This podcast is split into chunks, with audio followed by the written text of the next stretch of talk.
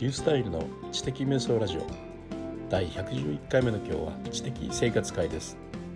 スマートな生活とは何の縁もない私のジタバタな生き方についてお話します。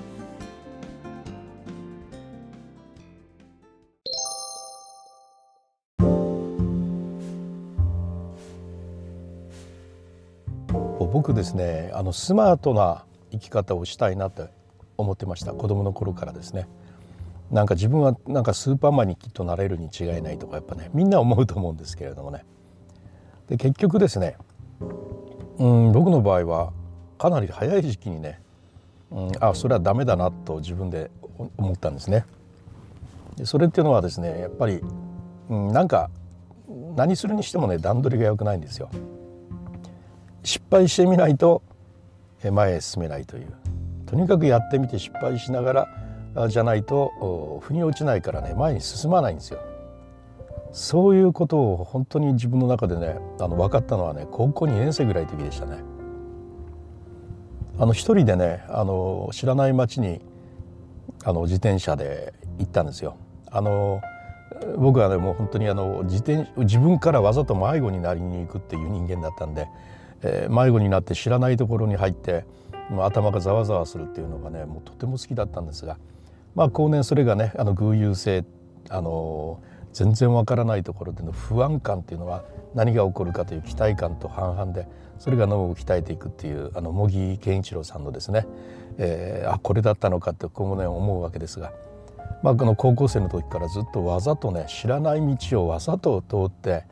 迷子になりに行くっていうようなね変わった人間だったんですが。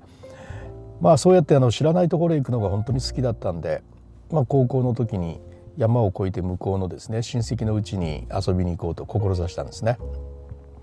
でまあ、2時間ぐらいかけてその山を自転車で越えまして下に降りていったらもう完璧に知らない世界ですよね、えー、それまではね父の車で直接親戚の家に行くだけだったわけですからその途中どこを通ったとか何も知らないわけですよ。で初めてそういうところに自分で自分自身を放り込んだわけですがその時にですね川があってこの川を右に曲がっていくんだったよなと。その川沿いをかかっている橋を左に曲がっていけばあその家に着くっていうのを知ってた。そこの辺ぐらいまで分かってたんでね。でそれがその川だというふうに思思い込んでいるわけですね。でこれを右に曲がろうと。思った時に近くにもう目の前に本屋があったんですね。一旦聞こうと思ったんですよ。それでその本屋に入って「えー、どこどこという町はあの右にこの川を右に曲がったとこですよね」って聞いたんですよね。ただ「いや違うよ」って言われるんです店主さんが。まっすぐ行くんだよって言われるわけですね。ああありがとうございましたって言って本屋を出たんですが僕はですねまっすぐなはずがないと思ったんですよ。自分の記憶の中では川沿いだと。だからこの川沿いに行かなきゃそこへ行かないと。この店員さんまっすぐって言ったけど自分はまっすぐだとは思わないと思ってね 右に曲がっていきました。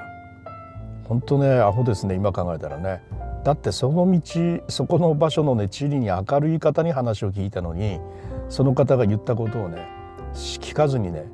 自分の心の声の方を信じてるわけですね。その心の声が正しければいいんですけれども正しいはずがないわけですね。あの何一回も経験したことがない場所に行こうとして記憶の中のことを頼りに行ってるわけですので。当然間違えます。行けども行けどもそういうところ行かなくて妙なとこ行ってしまう。おかしいな。もしかしたらこれはあの店員さんが言ったのが正しいのかもしれないなとか思ってね。当たり前ですけどね。で戻りましてで店員さんが言ったまっすぐの方向へ行けばもうほんのすぐほんの少し行ったところでその本当のその川にぶち当たりましてあこれだったかと思ってそれを川沿いに行って無事に着いたという、まあ、ちょっとねエピソードが長くなったんですがこんな感じなんですよね。失敗せんとわからんと。だから僕はですね小さい頃からよく怒られてましたねそういえばね。もうとにかく怒られまくってましたね先生からも親からもね。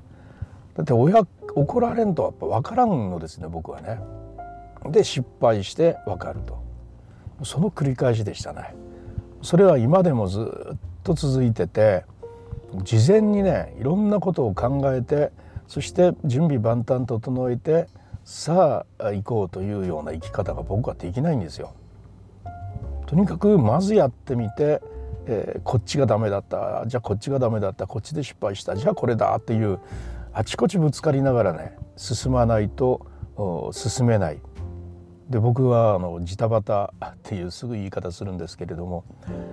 いやどんな風ですか皆さん聞いてくださってる方っていうのはきっとスマートに進めてるんじゃないかと思うんですよね。事前に危機を予測したり起こりうる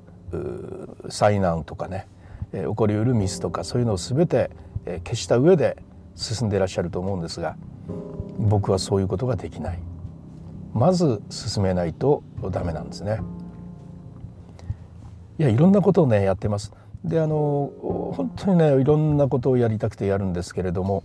あの始めたことがスマートにいった試しがないですね。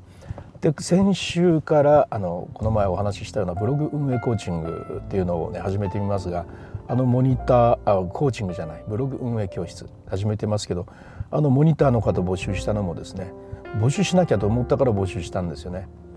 募集してどうするのかなんてねろくに考えてないんですよ。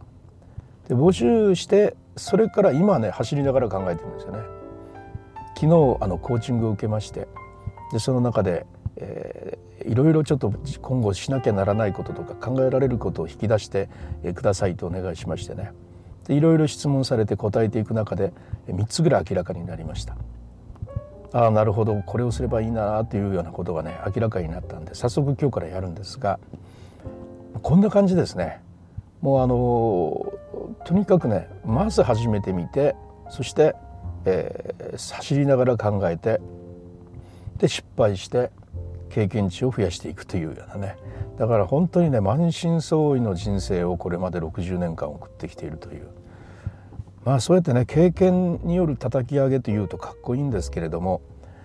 ただその経験はね失敗した経験がね10ある中の成功経験が1ということなのでまあね逆に今から振り返ってみるとこうしたら失敗するぞという経験はたくさんは知ってるというねそれは結構もしかしたら強みなのかもしれませんね。だから後から何かする人に、うん、こうしたらうまくいくよっていう言い方をしてあげることは得意でないんですよ。こうしたら失敗するよっていう言い方しかない自分の経験からはなかなかできてないっていうことがありますね。だって僕の成功経験っていうのは10のうちの1ですからねたった1個しか成あの成功してないですよ。で他の方ってもしかしたらたくさんの成功経験とかねいろんなことあの知ってらしてこういうやり方があるよこういうやり方があるよこうしても正解するよと成功するよと言えると思うんですけど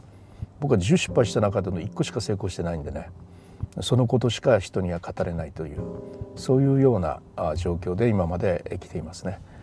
えそういう意味でね経験叩き上げっていうのかもしれません。僕の場合もね。はい。というようなね、えー、まあ誰得のようなお話を今日はいたしましたけれども。あジタバタ人生の話でした。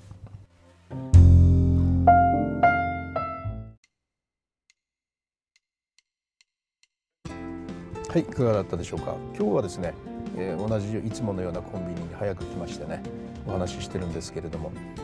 今日ちょっとねあの昨日の夜ウィンドウスクリーンが届きましたのでそれをくっつけて今喋ってるところなんですけれどもあの言葉の破裂音ですねそういうのが